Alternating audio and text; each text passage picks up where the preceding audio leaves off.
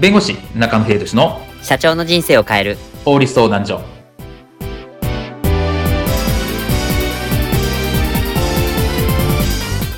こんにちは弁護士の中野秀俊です。こんにちはアシスタントの堀内隆です。この番組は IT 専門の弁護士中野秀俊がこれはすぐに使える法律主に企業法務の知識を分かりやすくそしてちょっとコミカルにお伝えする番組です。よろしくお願いいたします。今回のテーマはついに動いた逮捕歴のツイートは削除しやすくなったのかですはい報道でも話題になりました事案を今回取り上げたいと思いますえっ、と過去に住居侵入の罪で逮捕された人から過去の逮捕歴を検索結果から外すように訴えられたこの裁判で最高裁は削除命令を下す、えっ、と、判決を下しました。はい。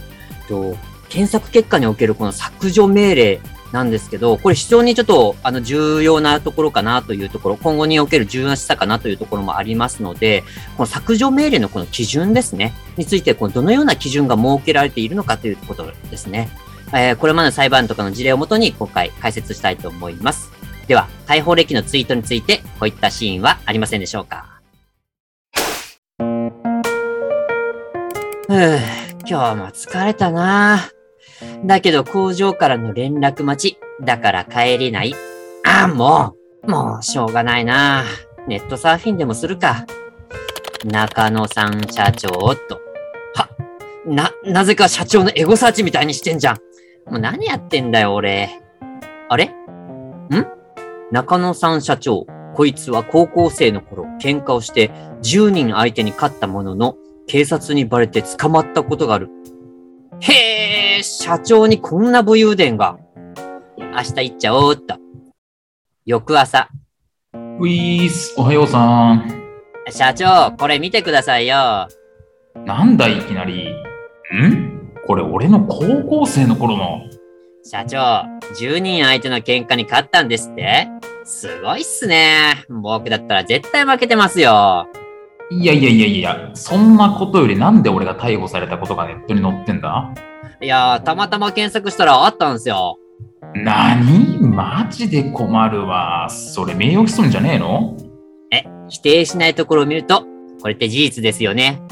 ま、まあまあ事実だ。だけどよ、もう20年も前の話だぞ。それ以来俺は貧困法制に生きてるんだ。嘘つけ。これは Google に削除してもらうように訴えてやる。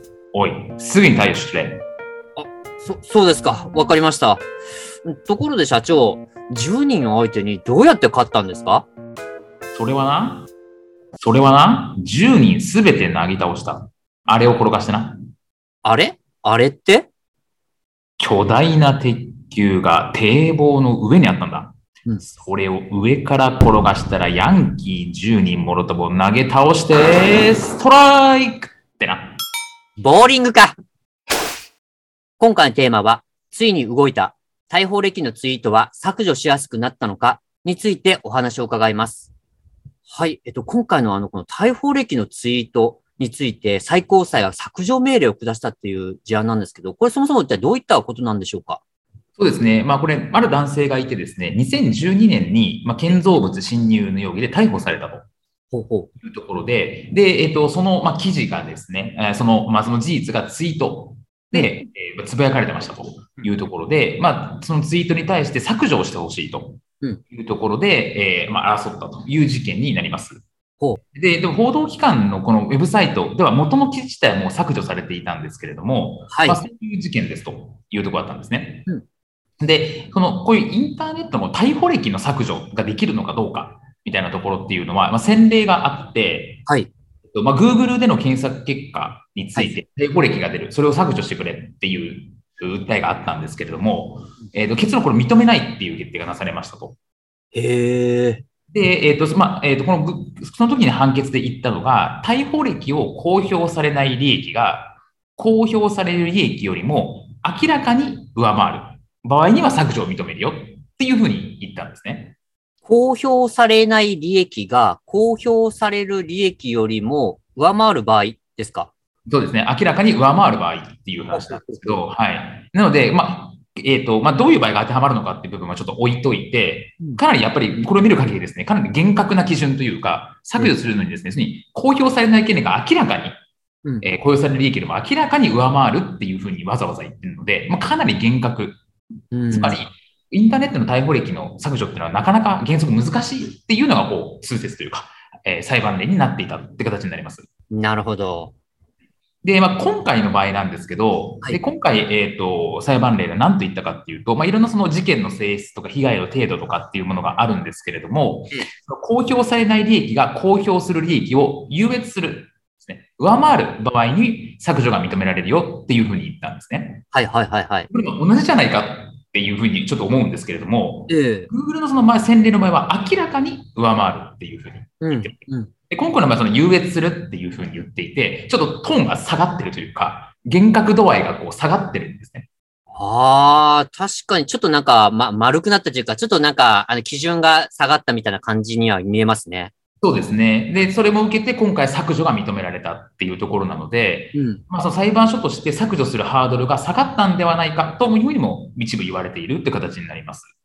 なるほど。じゃあ、本当これまでの、あの、この Google の基準に対して、ちょっと最高裁は、ちょっと、なんていうんですか、あの、まあ、くさびを打ったって言いますか、ちょっと今後、こういうふうな形になっていくような、そういうなんかイメージがあります、本当に。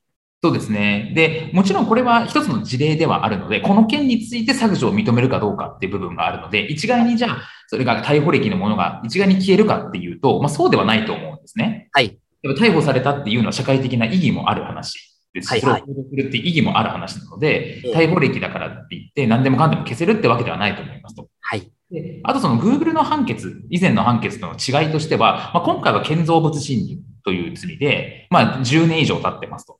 はい。でもサイトの、元のサイトの記事っていうのは、報道の記事っていうのはき消えてますみたいなところなんですけどう、んその Google の時の争った事件っていうのは、自動回収とか自動ポルノの違反の事件で、逮捕から5年っていう、えー事案でしたと。はい。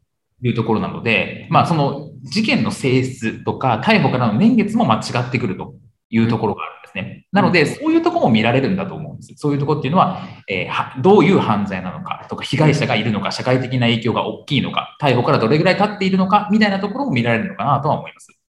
なるほど。まあ、あれですよね、その事態の、まあ、重さといいますか、かまあ、重さ軽さってで表現するともなんですけど、なんかそういったところをみ鑑みて、総合的な判断で、まあ、この基準がこう決まっていってるって言いますか、こう基準が動いているっていうことでしょうかね。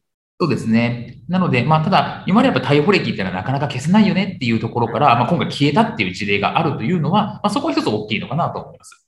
そうですね。まあやっぱりインターネットに残ってしまうと、いわゆるデジタルタトゥーとして、まあ一生残るだろうってこう言われてくるっていうもう世の中において、まあこれはちょっと一つ、まあ大きい動きかなというふうには思います。そうですね。なのでね、あの、こういった動きはちょっと今後とも注目していきたいと思います。はい今回の弁護士中野秀俊の社長の人生を変える法律相談所はお役に立てていただけましたでしょうか？企業活動において気がつかないうちに違法になっていることや、ちょっとした法律の知識があれば一気に打開できる、そんな法律のエッセンスをご紹介していきますので、この番組をフォロー、いいねをお願いいたします。よろしくお願いいたします。ではまた次回をお楽しみに。ありがとうございました。ではまた。